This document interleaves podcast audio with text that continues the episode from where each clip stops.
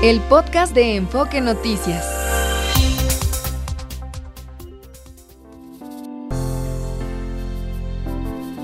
Enfoque Noticias, en resumen.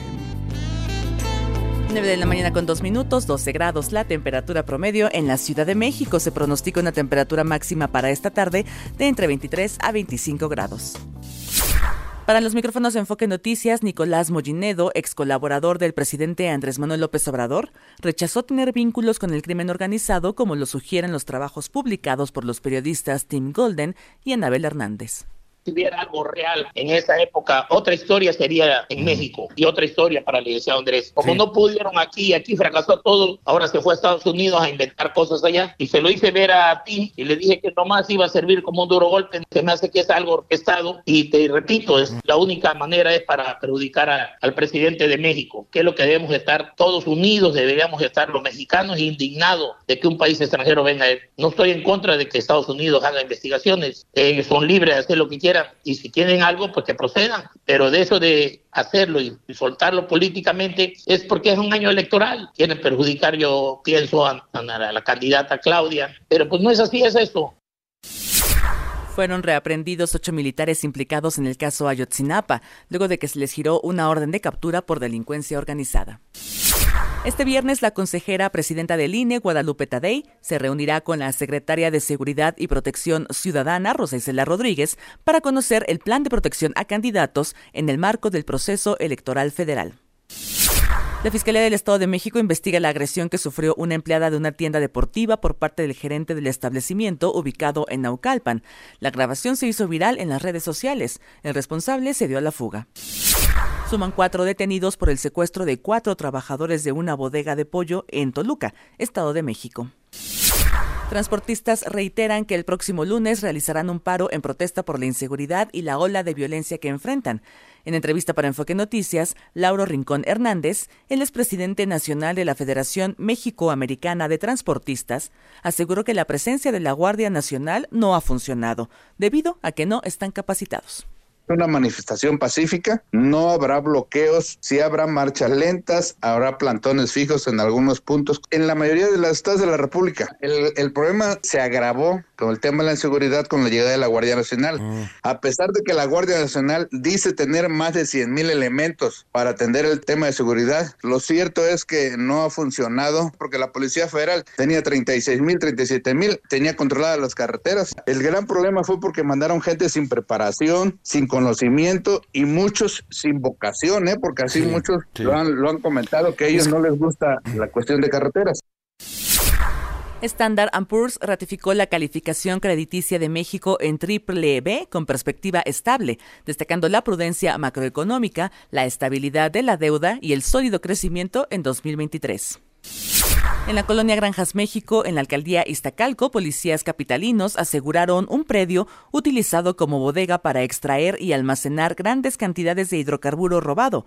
Por estos hechos fueron detenidos tres hombres, dos de ellos ciudadanos ucranianos. Se realizó la Feria de la Paz en Ecatepec, Estado de México, para acercar diversos servicios federales, estatales y municipales a la ciudadanía. El evento forma parte de la Estrategia Especial de Construcción de Paz en los 50 municipios prioritarios del país. Capufe reprogramó para el miércoles 7 de febrero el cierre del acceso a la autopista México-Cuernavaca en la gasa de la Glorieta de la Paloma de la Paz por trabajos en el entronque Acuautla.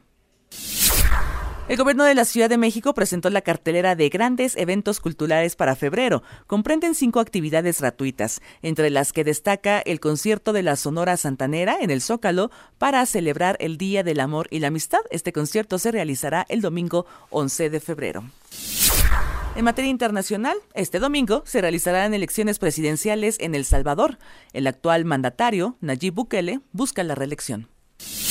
La Unión Europea sancionó a la fiscal general de Guatemala, Consuelo Porras, por sus intentos de evitar la toma de protesta del presidente Bernardo Arevalo. Y por último le informo que la famosa marmota Phil de Pensilvania no vio su sombra y pronosticó una primavera temprana en territorio estadounidense. De acuerdo con la tradición que inició en 1887, cuando hay suficiente luz del sol como para que el animal vea su sombra, faltan seis semanas para que termine el invierno. Son las 9 de la mañana con 7 minutos y la temperatura promedio en la Ciudad de México es de 12 grados. Continuamos con más en Enfoque Noticias con Mario González. Está usted escuchando Enfoque Noticias por Radio 1000 en el 1000 de AM y Stereo 100 100.1 de FM. Regresamos con Mario González. Se busca, se busca a la persona que habría falsificado una licencia de conducir. Una licencia de conducir que llevó a Rosario Robles a la cárcel. Recordemos, estaba acusado Rosario Robles y por una licencia, el juez eh, de apellido también Padierna, Delgadillo Padierna, me parece que era, eh, consideró que había riesgo de fuga y se fundamentó en una licencia de conducir, porque había dos licencias y una de ellas pues estaba eh, en una dirección que aparentemente este, no había sido registrada por Rosario Robles y por lo tanto dijo hay riesgo de fuga, este, así que mejor medida cautelar prisión preventiva, de la cual salió Rosario Robles ya después de muchos meses, años de prisión por esa licencia. ¿eh? En fin, este, se confirma que es falsa la licencia, que se sembró la licencia de conducir como una prueba y ya querían archivar el caso, pero pues está cambiando las cosas. Rosario Robles, qué gusto saludarte, bienvenida. Muchísimas gracias, Mario. También me da mucho gusto platicar contigo, con ¿Qué tu historia, qué historia Sí. la de la famosísima licencia, que no es poca cosa, porque fue la prueba incriminatoria para resolver que podrías fugarte. Así es, en efecto, a pesar de que eh, Mario yo había regresado del extranjero para presentarme en la audiencia en la que fui citada, eh, o sea que me presenté voluntariamente, a mí no me tuvieron que traer de ningún lado, ni mucho menos. Nunca huí, siempre enfrenté porque desde el primer momento sostuve mi inocencia y a lo largo de este tiempo se ha ido demostrando y porque siempre dije que el que nada debe, nada teme, me presenté y pues sorprendentemente se presentó, ni siquiera se presentó mi licencia verdadera, nada más se presentó esta como la licencia que yo tenía, en donde se expresaba una dirección diferente a la que yo estaba sosteniendo durante, delante del juez como mi domicilio. Pero eso, digamos, supongamos que hubiera sido real que una licencia existiera con otro domicilio. El tener varios domicilios en la Ciudad de México no implica para ningún, desde ningún motivo el que se acredite una prisión preventiva. Pero además, este, o sea, era falsa este documento y nosotros incluso durante el proceso penal tuvimos que demostrar con peritaje que no era mi firma, que no era mi huella digital, que la dirección es inexistente en la Ciudad de México y que además la fotografía había sido sacada de internet. O sea, burdo además de todo. Muy burdo y además otra coincidencia, yo había perdido mi licencia permanente y justamente el mismo día en donde yo saco mi licencia permanente es el mismo día que aparece que esta licencia, o sea, que se hubiera tramitado esta licencia. Fíjate nada más. O sea, yo fui en la mañana a sacar una licencia y un tiempito después que también demostramos eso con peritaje, que no me hubiera dado tiempo ni de cambiarme porque aparezco en las fotografías de manera diferente, ni trasladarme en la Ciudad de México de un módulo a otro para sacarme eh, una segunda licencia toda falsa, ¿no? Entonces, eh, eh, nosotros demandamos desde el principio y mi hija Mariana se enteró en el transcurso del tiempo que querían archivar el caso, la ex procuradora, ex fiscal Ernestina Godoy, y fueron y se plantaron ella, mis hermanos, mis hermanas en la Fiscalía de la Ciudad de México a exigir que no se archivara el asunto, que se siguiera investigando y finalmente pues la Fiscalía resolvió que sí era falsa y pues están desde luego acusando a un empleado que a mí me parece pues que es el, el eslabón más débil de la Claro. cadena y que tenemos que llegar a quien ordenó que se presentara, que se hiciera esta licencia, cómo es que el, el, el área de investigación de la Fiscalía General de la República solo informa sobre esa licencia y no sobre mi licencia verdadera, y por qué el Ministerio Público acredita esa licencia falsa sin investigar su condición y el juez la utiliza en efecto para determinar que había un riesgo de fuga y en consecuencia 1.101 días en Santa Marta, Por un delito del cual ya fui exonerada y además que no merecía no ameritaba. preventiva, que podía seguir el proceso en libertad. Por supuesto, se pudo haber aplicado cualquier otra medida cautelar. Había Exactamente, hay 13 medidas antes que esa, pues se supone que mm. la prisión preventiva es una medida excepcional que y sin embargo, pues las cárceles están llenas de prisiones preventivas. Yo, eh, o sea, pude ya vivir esa experiencia y siempre saco esta parte positiva de mi vivencia en Santa Marta, de esta injusticia brutal que todavía existe, de cómo gente presuntamente inocente que está en una prisión preventiva está encerrada 23 horas del día. Solo tienes una hora para salir, hablar por teléfono, eh, caminar, ¿no? En estancias, están las chicas en estancias de 3 por 3, 15 mujeres encerradas sin agua porque no hay agua en esta palapa, solo por tandeo, solo en la mañana, en la noche, en condiciones miserables y sin embargo, vete a la cárcel. Porque te puedes fugar, porque te puedes fugar porque tienes una licencia falsa, contactos, relaciones, una condición económica X, o porque te puedes fugar porque eres muy pobre y no tienes nada que perder, entonces te puedes fugar, te mando a la cárcel. Es verdaderamente atroz lo que todavía sucede en temas de justicia, que yo creo que aquí hay una asignatura pendiente eh, de nuestro país eh, que tenemos que avanzar en ella. Ahora, en tu caso particular, porque eso, como bien lo dices, le pasa a muchos mexicanos, mexicanas y mexicanos que están en, prisión preventiva sin, sin, una razón verdaderamente justificable, porque creo que la justicia, por lo menos nuestro sistema de justicia, lo que dice en teoría es que la última, eh, digamos, alternativa es precisamente el quitar la libertad a una persona, ¿no? Pero parece que es al revés. Ahora, eh, en tu caso particular, ¿estamos hablando de, de una venganza, Rosario?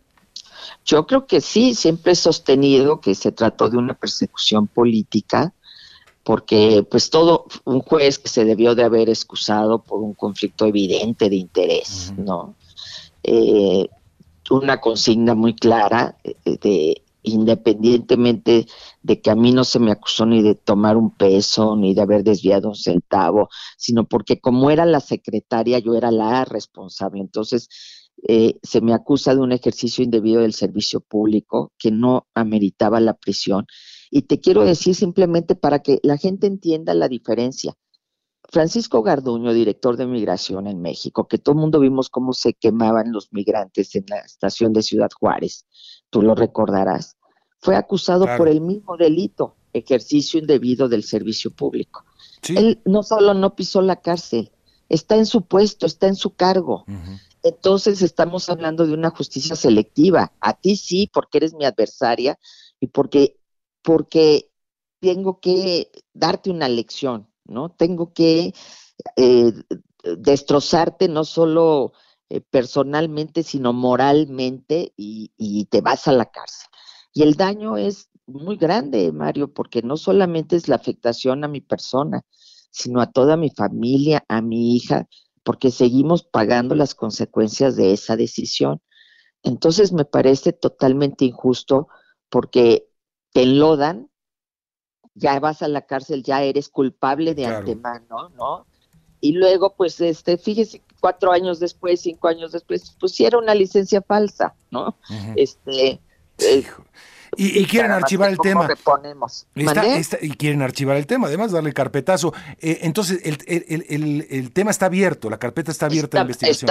sí, ya se judicializó, ya mm. incluso tuvimos el citatorio, una primera audiencia que se difirió porque eh, la persona que está acusada, pues su abogado de oficio, pues es un empleado. No creas que a mí no me duele esta situación porque pues es, es, es quien ahorita pues está tiene que dar la cara, pero pues él recibió órdenes, evidentemente, si es que es responsable, yo no lo sé, no eso lo determinarán las autoridades, pero ningún empleado de la Secretaría de Movilidad de la Ciudad de México va a andar falsificando licencias. Y, por ocurrencia, ¿no? Así, ay, exactamente, se me exactamente, porque quién en la Ciudad de México tenía el interés de que yo me fuera a la cárcel. ¿Por Era un documento completamente falsa, es decir, eh, la fotografía falsa, bueno, extraída de internet, una firma apócrifa con este datos eh, también inexistentes, vaya, todo falso. ¿Cómo es posible que esta este pues eh, esta situación, este montaje prevalezca tres años, Rosario? Sí, así es, porque además nosotros varias veces ya con los peritajes argumentamos el cambio de medida cautelar y sin embargo no se nos no se nos otorgó. Entonces creo que, que pues sí, digamos, es un tema que, que es de la mayor relevancia porque no solo es mi caso, Imagínate que nos puedan falsificar a cualquiera nuestras licencias. pues es un documento con el que nos identificamos en muchas partes. Es decir, utilizamos la licencia como medio de identificación. Creo que además de la credencial de lector es la segunda opción que siempre tenemos y el pasaporte. Claro, Entonces, bueno, esa es otra de las medidas cautelares, por ejemplo, cuando hay ese retiran el pasaporte, ¿no? Este... Claro, cuando se me cambió la medida cautelar, que siguió mi proceso de libertad, yo entregué mi pasaporte e iba a firmar cada 15 días. ¿Qué no se podía haber hecho eso desde el principio?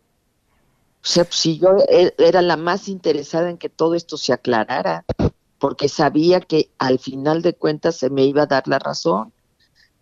Eh, da la impresión, y muchos lo han sostenido, Rosario, que más o menos la, la venganza fue que esté el mismo tiempo o más en cárcel de lo que estuvo René Bejarano eh, en cárcel. ¿Va por ahí? ¿Tú crees que va por ahí?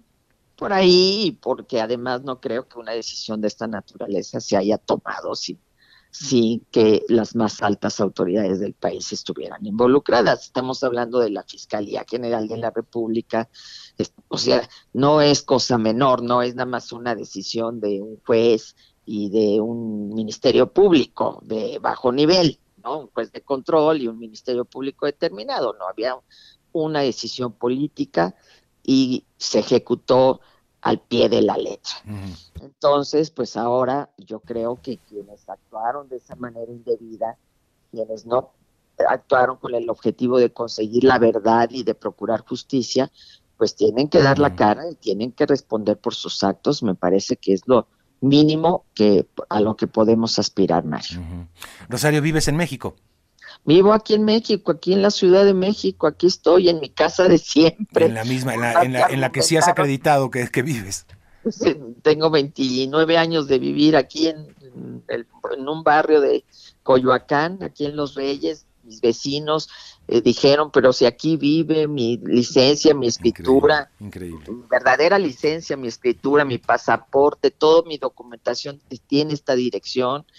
Y todo, o sea, fue un, una, todo un entramado precisamente para mandarme a la cárcel.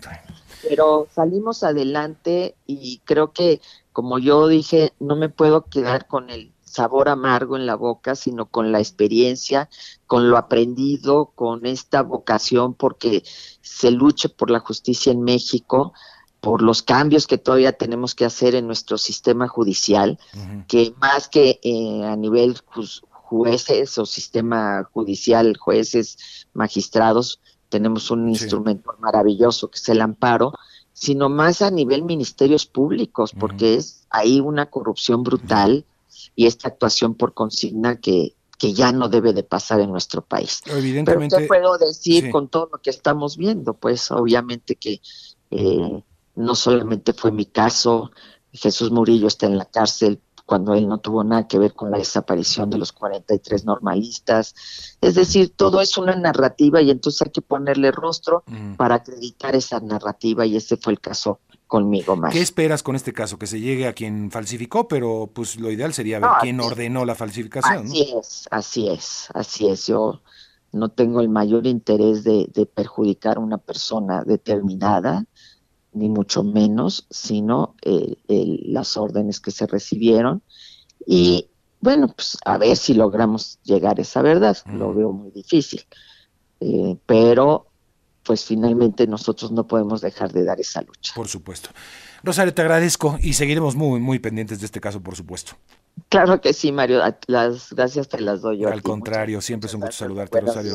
Gracias. Hasta pronto, Rosario Robles, ex titular de Sedatu, de Sol, y con este asunto que pues está judicializado ya, el caso de la famosísima licencia. Vamos con otros temas. El colectivo de búsqueda hasta encontrarte denuncia amenazas y hacen responsable al gobernador y al presidente por cualquier acto de violencia en su contra. Esaú González, ¿de qué se trata? Cuéntanos. Mario, muy buenos días a ti y a todo el pueblo de Poca Noticias. Aquí es el colectivo de buscadoras hasta encontrarte que se encuentra en Irapuato. Pues es un pronunciamiento debido a varias amenazas recibidas durante las últimas semanas. Exigen a las autoridades estatales y federales protección para seguir realizando su labor. Además, hicieron llamado al presidente de la República, Andrés Manuel López Obrador, y a Diego Simón Rodríguez Vallejo, gobernador de Guanajuato, para que atendieran el tema de seguridad y evitar cualquier acto de violencia que pudieran subir las integrantes de este colectivo mencionaron hoy la importancia de la labor que en este colectivo hasta encontrarse de Irapuato está en riesgo. En días recientes han sufrido amenazas y actos intimidatorios. Hay que recordar que Guanajuato es uno de los estados más violentos del país. Tan solo en este año 2023 fueron desaparecidas, según las cifras oficiales, más de 3.000 personas. Hace unos días, pues hay que recordar que también Lorenza Cano, buscadora de Salamanca, fue secuestrada. Ahí las autoridades liberaron a uno de los captores, mientras que ella sigue desaparecida.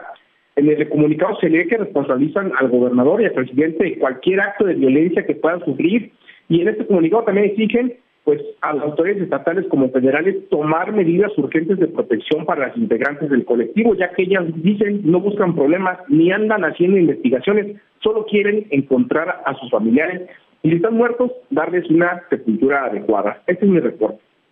Gracias. Muchas gracias. Este, pues bueno, vamos a ver qué pasa con las madres buscadores colectivo, con el colectivo de buscadoras. Vamos con el reporte vial Ángel Gatica. Gracias, Mario. Auditorio de Enfoque Noticias. Se registran asentamientos sobre circuito interior antes de la raza para quien vaya a Calzada Misterios, el eje 1 norte con avance constante de reforma hacia el eje 1 oriente y también con carga vehicular al cruce con semáforos sobre Calzada de las Bombas entre el eje 1 oriente hacia División del Norte. La calidad del aire sigue siendo mala para el municipio de Catepec. Mario, el reporte. Gracias. Buenos días. Que tengas muy buenos días. Historias de papel con Iván González. Hola Iván, ¿cómo estás? Qué gusto saludarte. Muy buen viernes. Igualmente, Mario, ¿cómo estás? Mucho gusto en saludarte, igual que a nuestros amigos de Enfoque Noticias. Oye, pues mira, tengo aquí la novela Las hijas de la criada, de la escritora española Sonsoles Ónega, y que obtuvo el premio Planeta 2023. Se trata de la historia de dos medias hermanas que no saben que lo son, por cierto, hijas del mismo padre, una que tuvo con su esposa y otra con la empleada doméstica. Y para mayor complejidad, la criada, como una manera de asegurarle a su hija una mejor vida en medio de la terrible sociedad de esa época de inicios del franquismo, pues decide intercambiar a las bebés, que además nacieron el mismo día. Es decir, para que su verdadera hija crezca con todas las oportunidades de una niña de clase acomodada allá en su natal Galicia. Bueno, esta historia se enreda cuando el marido decide separarse de su familia con el pretexto de fundar una empresa azucarera en Cuba, cuando en realidad lo que lo hace para escapar de ese pasado que lo atormenta. No se atreve a confesar que tuvo una hija con la sirvienta y esa cobardía suya pues llega a provocar situaciones insospechadas que trastornan para siempre la vida de todos los involucrados. La historia es también una oda al feminismo encarnado por mujeres que tomaron las riendas familiares como una manera de sobrevivir en un mundo en que los hombres le cerraban todos los espacios. Y el libro es bastante interesante, por algo obtuvo el premio Planeta 2023, aunque yo diría que sí queda de ver, Mario, ya que no logra plasmar en los personajes afectados la inmensa huella de destrucción emocional que debió dejarles ese padre que de manera pues tan irresponsable nunca confesó lo que había pasado. Y además algunos de los temas históricos a los que hace referencia en la novela pues están metidos un poco así como, como con calzador. Yo, yo diría que a veces es mejor no caer en la tentación de incluir tantos datos valiosos si se ven muy, un poco forzados, digamos, en la historia, ¿no? Pero en fin, lo, eso son solo algunas observaciones, Mario. Lo cierto es que es una historia que vale la pena eh, conocer, Las hijas de la criada de Sonsoles Ónega. Y bueno, por otra parte, tengo aquí una novela muy interesante, El mundo que vimos arder. Este es del escritor peruano Renato Cisneros quien en una reunión hace unos años conoció una historia extraordinaria eh, de la vida real y que decidió reconstruirla para escribir este libro. Se trata de un joven peruano que a fines de los años 30 del siglo pasado, por azares del destino, y para escapar de un padre violento al que no quería, decide ir a conocer a la familia de su madre en Hamburgo, Alemania. Pero antes quiere probar suerte en Nueva York, donde debe hacer escala, eh, para ganar algún dinero, y es ahí donde termina enrolándose en el ejército de Estados Unidos. Ahí, debido a su gran capacidad para las matemáticas, termina siendo asignado a los aviones bombarderos para calcular las coordenadas de detonación de las bombas durante la Segunda Guerra Mundial. Y bueno, Mario, pues ahí viene una enorme contradicción para él, cuando se enfrentan lo que él siente que es su deber para contribuir a frenar a los nazis y el horror que le provoca el poder incluso atentar contra su propia familia que no pudo escapar del régimen nazi en Hamburgo. La verdad es que al leer la novela, Mario, pues la historia es tan peculiar que pensé que se trataba por completo de una ficción. Sin embargo, pues durante la plática que tuve con el autor, me aclaró que no, que los hechos centrales de esta historia, por increíble que parezca, sucedieron realmente. Así nos lo platica Renato Cisneros. Existió un peruano con otro nombre, hijo de una inmigrante alemana, que debió eh, enfrentar eh, el hecho de, bombardear la ciudad de su madre, o sea, bombardear sus raíces, bombardear parte de su historia, bombardear a la única gente que él ama y que quiere conocer. Entonces cuando conocí esa historia me, me impactó y escribí una columna al respecto, yo estaba metido en otro proyecto en ese momento, y esa columna, El bombardero sentimental, la publiqué en esos años, 2008, 2009, y me olvidé por completo de la historia. Y en la pandemia reapareció. Y bueno, pues no les voy a spoilear, Mario, hasta dónde llega esta historia, pero es realmente muy interesante, donde se tocan los límites de la condición humana y en donde podemos ver en constante choque emocional lo que son los vaivenes de los sistemas políticos que influyen, por supuesto, en nuestra vida cotidiana y lo que son las relaciones de los personajes de esta historia con sus seres queridos, en una historia que pareciera atemporal y que tiene vasos comunicantes con lo que sucede en la actualidad, Mario, como nos lo platica el propio Renato Cisneros. En concreto, este bombardeo de Hamburgo es conocido como el Hiroshima europeo. Eh, murieron 50.000 personas que no eran necesariamente un objetivo militar y, de eso se ha hablado poco, ¿no? Y me parecía importante en esta historia tocarlo porque hoy también estamos siendo testigos de, algo muy similar, ¿no? Lo que ocurría hace 80 años en, en Alemania está sucediendo hoy y es como si no hubiese, como, como, que no hubiese habido lecciones que aprender. Hoy también hablamos de bombardeos, de en Gaza, pienso sobre todo en Franja de Gaza, de exterminio, de madres que tienen que escribir el nombre de sus hijos en, en el dorso para que en el caso de que mueran puedan ser reconocidos. Bueno, María, pues una historia muy bien contada además, que les recomiendo muchísimo leer, El mundo que vimos arder de Renato Cisneros. Así que pues tenemos tarea para este fin de semana y estos días, Mario. Recuérdame los dos libros, Iván, santo y seña de los libros. Sí, Mario, Las hijas de la criada de Sonsoles Ónega y El mundo que vimos arder de Renato Cisneros. Buenas historias ambas, ¿eh? Sí. Bueno, pues ahí está la tarea, Iván, gracias. Un abrazo, Mario, para ti para los amigos de Enfoque Noticias. Bueno, gracias a Iván González con las recomendaciones. Tengo yo algunos libritos que regalar. Vamos a hacer una cosa.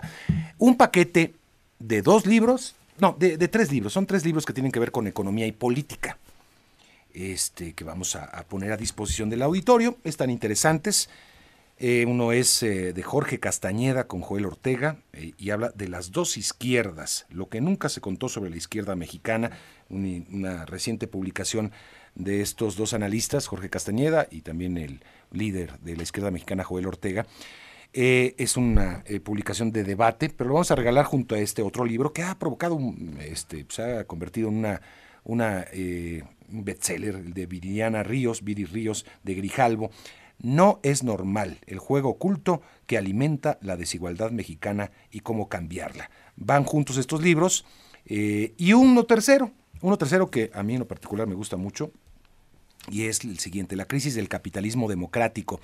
No hay nadie mejor informado y con mayor capacidad de análisis que Martin Wolf. Es eh, escrito por Martin Wolf, jefe de economía del Financial Times. Le vamos a regalar también estos tres libros juntos a la primera persona que llame y me diga eh, cuál es, a ver, vamos a poner, ¿qué, hacemos para que tenga algo de chiste? Pues está muy fácil, digo, tampoco. ¿Cuál es, eh, ayer la Fed anunció que no va a haber movimiento en la tasa de interés de referencia de Estados Unidos. ¿Cuál es la tasa de interés? Hoy por hoy prevaleciente, la primera persona que llame y me diga cuál es la tasa de interés de referencia en Estados Unidos hoy por hoy, se lleva estos tres libros en paquetito y ya les van a dar la señal de dónde recogerlos. Es una parte muy céntrica donde los puede recoger estos libros a partir del próximo, sería martes, porque el lunes no hay, no hay labores. Y llámeme al 55 52 58 1375. 55 52 58 1375. Y va otro libro. Este libro lo regalo porque eh, ayer eh, se conmemoró el cumpleaños de uno de los arqueólogos más importantes de México. Y se conmemoró, conmemoró de una forma muy especial. Google puso una bandita este, en el doodle eh, con la historia de este, de este hombre.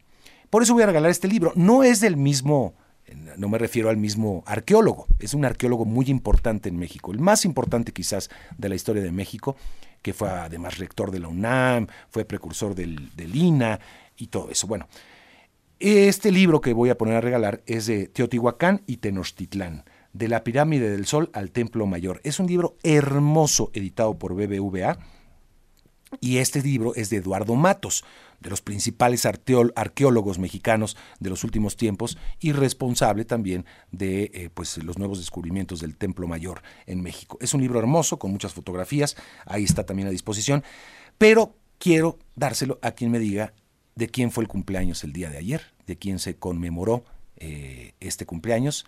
Otro arqueólogo famosísimo, se dice que fue de los siete sabios, y Doodle, de Google puso un homenaje para él. Bueno, ahí están estos dos libros al mismo teléfono 55 5258 1375. A ver, para que no quede confusión, el libro es de Eduardo Matus, Matos, Eduardo Matos Moctezuma, pero para llevárselo, obviamente dígame de quién fue el cumpleaños de ayer, que fue otro extraordinario arqueólogo mexicano reconocido en todo el mundo. Bueno, vámonos a la pausa, son las 9 de la mañana 38 minutos. Buenos días Mario y amigos de Enfoque en Escena. Los saluda Claudia Magún.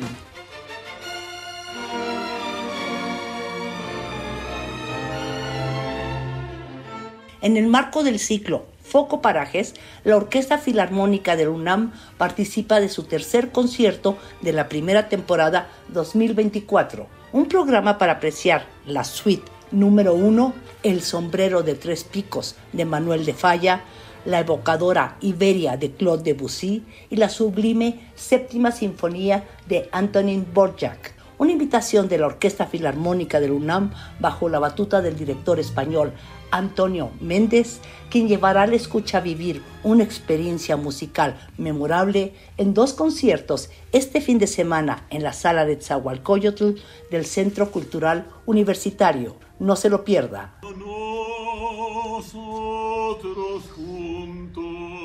Jimena Escalante en Mancuerna con el artista iraní Kave Parmas lleva a escena la verdadera historia de la princesa Turandot, espectáculo interdisciplinario que fusiona teatro, danza y ópera para explorar la vida de una mujer que desafió las normas sociales de su época con una inteligencia y rebeldía apasionante. La verdadera historia de la princesa Turandot ofrece funciones de jueves a domingo en el Teatro Salvador Novo del Centro Nacional de las Artes.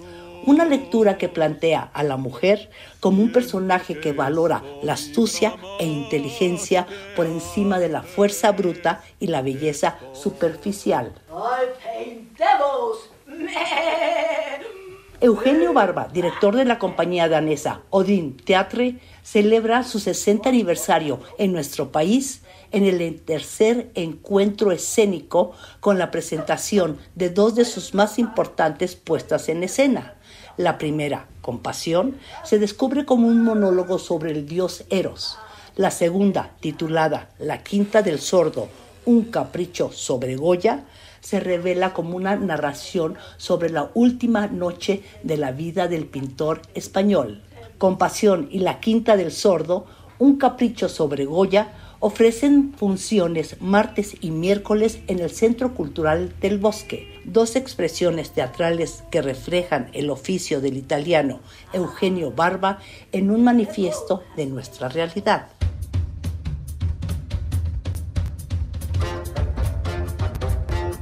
¿Qué pasaría si un día la magia abandona al mago? Esta es la reflexión que Javier Rendón plasma en el espectáculo La desilusión de la ilusión un show con música en vivo que indaga sobre aquello que nos sorprende de la vida. La desilusión de la ilusión concluye temporada este fin de semana en el Teatro Sergio Magaña. Una fascinante historia donde la fantasía se encuentra con la realidad para descubrir la magia que vive en el corazón de cada individuo. Hasta aquí una breve síntesis de aquello que además del divertimento nos enriquece el espíritu y la mente. Para más información visite las redes sociales de Interesena, un espacio abierto a la cultura y las artes. Los deportes con Javier Trejo Garay. Javier, ¿cómo estás? Qué gusto saludarte. ¿Qué tal, mi querido Mario? Amigos de Enfoque Noticias. Bueno, más información deportiva, por supuesto. Y a propósito de la actividad este fin de semana en el fútbol de España, particularmente el Barça enfrenta al Alavés.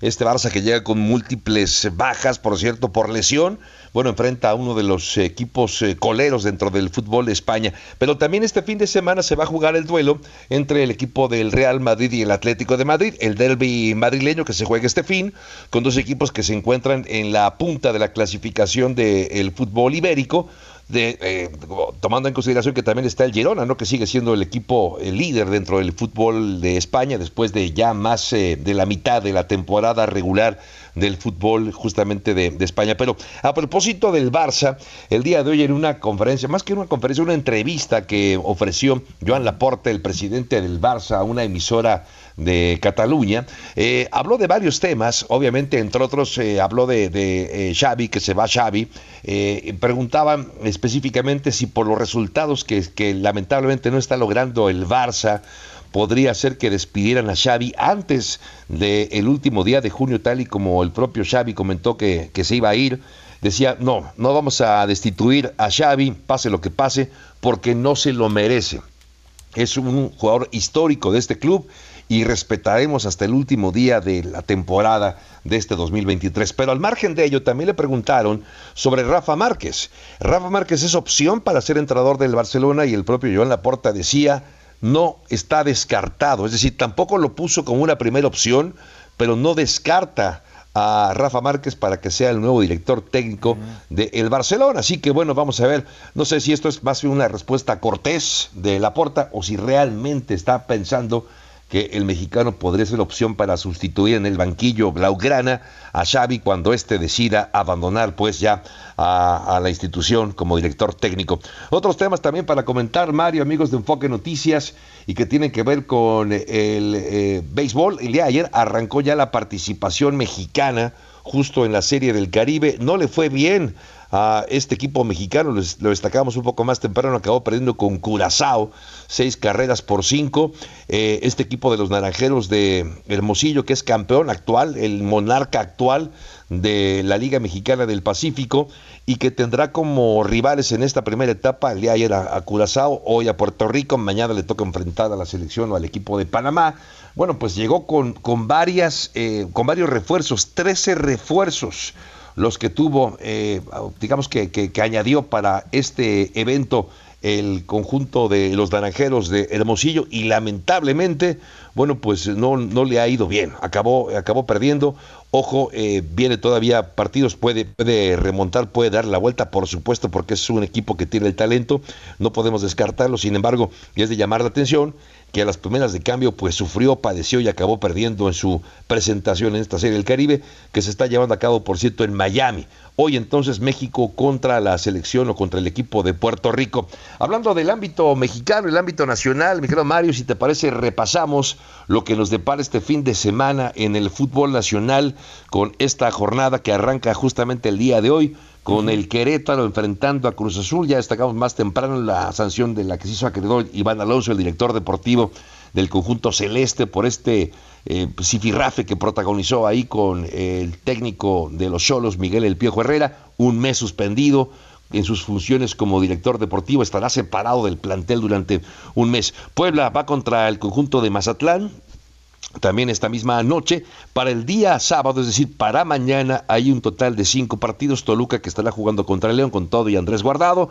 Juárez que va contra el Necaxa. Necaxa empató a mitad de la semana con Pumas. Y por su parte, Pumas estará visitando en el volcán al conjunto de los Tigres del Universitario de Nuevo León Este partido va a ser en el volcán, evidentemente es interesante esta, esta combinación, mientras que Pachuca va contra el equipo de Tijuana, Tijuana y su técnico, por cierto, ya que hablamos del caso de Iván Alonso, fue multado solamente económicamente. No se especifica la cantidad por la cual fue multado Miguel Herrera, el técnico del equipo fronterizo, y el equipo del América que va justo con eh, Monterrey, partido que se juega en la cancha del Estadio Azteca. Eh, comentábamos más temprano esta posibilidad de que el América siga jugando en el Azteca hasta que termine el torneo. Yo ya no entiendo ya no entiendo, se suponía que por eso no, no iba a haber eh, partidos de fútbol americano, no hubo partido de NFL en el 2023 porque el Estadio Azteca iba a ser remodelado, todavía no empieza y no se ve para cuándo empiece la lamentada remodelación para el Estadio Azteca, que será sede, una de las sedes del Mundial del 2026. Estamos ya, ojo, eh, a dos años de ese Mundial, dos años y meses, por supuesto. El domingo, dos partidos, Atlas enfrentando al conjunto de Santos y el Atlético San Luis, que va precisamente contra el equipo de las Chivas Rayadas del Guadalajara, que Chivas, por cierto, ya se quitó un poco de presión al haber ganado su primer partido de esta temporada la semana pasada, esta mitad de la semana justamente ante el equipo de Toluca, ya descansó un poco el, el conjunto de las Chivas, que bueno, pues ahora, ahora tendrá un duelo importante justamente contra el Atlético San Luis, como visitante, por cierto, el rebaño sagrado. Ya por último, Mario, amigos de Foque Noticias, recordar que este mismo domingo se juega el Pro Bowl. El Pro Bowl es esta, esta suerte de juego de estrellas que la NFL ha ido cambiando de a poco, ha ido buscando opciones para que sea un poco más atractivo y es que recordemos que en un partido de fútbol, soccer o de básquetbol o cualquier otro juego de estrellas o de, o de béisbol, pues se juega normal. Eh, es decir, con las reglas que ya se conocen, se juega al 100% y un partido de fútbol americano de, de, estrellas, como es el Pro Bowl, no se juega al 100% por, por la naturaleza del deporte, por lo violento que es, eh, arriesgarte a una lesión eh, severa en un partido de, de, estrellas, pues la verdad es que nadie quiere, nadie quiere lesionarse. Entonces se jugaba como a medio gas, con reglas diferentes. Lo que hizo la NFL fue quitar entonces ya el, fútbol americano equipado y ahora juegan eh, un flag fútbol, que es lo que va a enfrentar a los mejores jugadores de la conferencia contra los mejores de la conferencia americana. Así van a disputar este partido que, bueno, busca ser, eh, si, ya, no se van a dar de golpes, si ya no se van a jugar en serio, pues que sea entonces un flag fútbol. Y por último, comentarte, Mario, que justamente ya el domingo arrancamos con la eh, cobertura, digamos, previa a este Super Bowl 58, que va a enfrentar a los jefes de Kansas City contra los 49 de San Francisco. A partir del mismo día domingo llegan los dos equipos, tanto San Francisco como los jefes de Kansas City, a la sede en Las Vegas, que a partir, insisto, de este, este mismo domingo empieza ya la super semana previa a ese Super Bowl 58 y también con la intención de ir comentando de a poco lo que vaya ocurriendo previo justamente a este Super Domingo. En fin, Mario, amigos de Enfoque Noticias, lo más importante en la información deportiva. Bueno, va a haber mucho que comentar el lunes. Gracias, Javier. Lo hacemos. Buen claro día. que sí, gracias y muy buenos días. Vamos con el resumen de la conferencia matutina de este día. Mara Rivera, ¿cómo estás?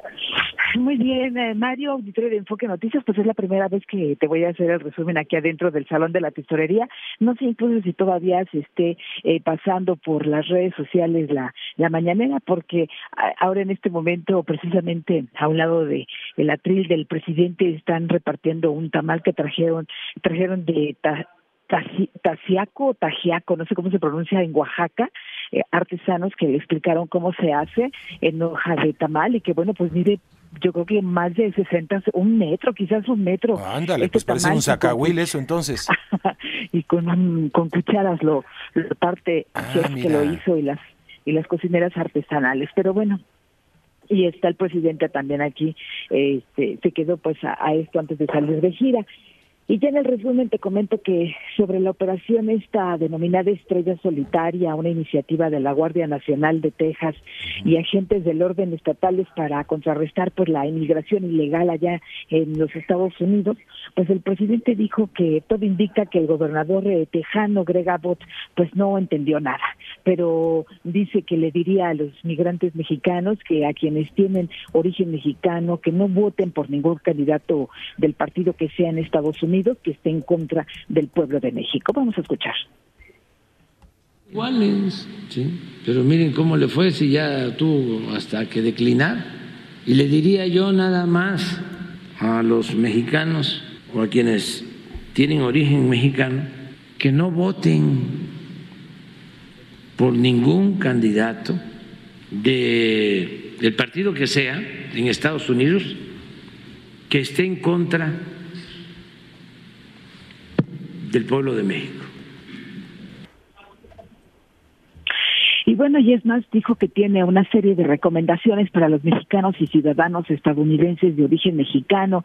De paso, dedicó a los migrantes una canción aquí en la mañanera, calle 13 de Miguel Blades. Escuchemos.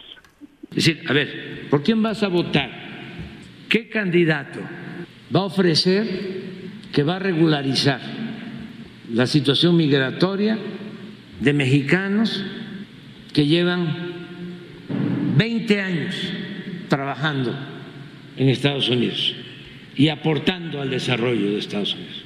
¿Qué candidato va a ofrecer? Candidato a la presidencia y que todos los mexicanos de Estados Unidos ayuden, porque es una gran injusticia, es inhumano tener de rehenes a quienes van a buscarse la vida, a quienes van a trabajar, no regularizando su situación. Ya tienen a sus hijos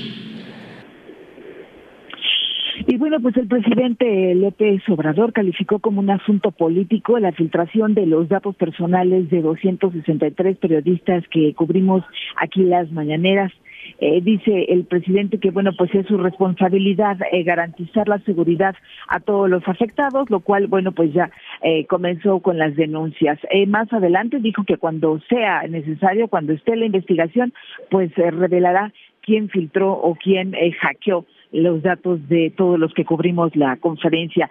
Eh, tras el ataque contra la periodista Yolanda Caballero en Tijuana, López Obrador aseguró que la secretaria de Gobernación o la Secretaría de Gobernación estableció comunicación ya con la alcaldesa de la localidad, Montserrat Caballero, y ya se atiende este caso, por supuesto haciendo hincapié y protegiéndola de que sería incapaz sería incapaz de, de protagonizar un ataque a la periodista. Escuchamos.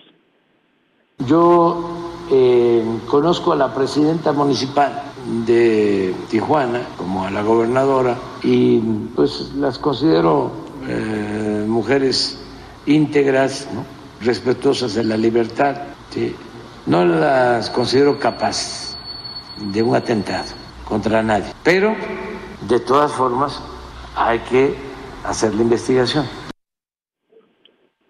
Y Mario, pues ya en nuestra, en nuestra página de internet también te cuento cómo ve el presidente lo que deja, pues ya prácticamente comienza a hablar de qué pendientes y qué eh, posibilidades encuentra aquí el presidente adelante. Eh, es lo que te tengo de Muchas gracias, Mara, gracias. Pues así cierra la semana. El próximo lunes el presidente estará en la conmemoración de la Constitución y presentando su propuesta e iniciativa de reformas constitucionales. Bueno, se fueron volando los libros, el libro sobre economía, los libros, porque son tres libros de economía y política, José Manuel Cortés que eh, supo eh, con exactitud cuál es la tasa de interés de referencia de Estados Unidos entre un rango de 2.25 de 5.25 a 5.5 es la tasa de interés de referencia de la Fed.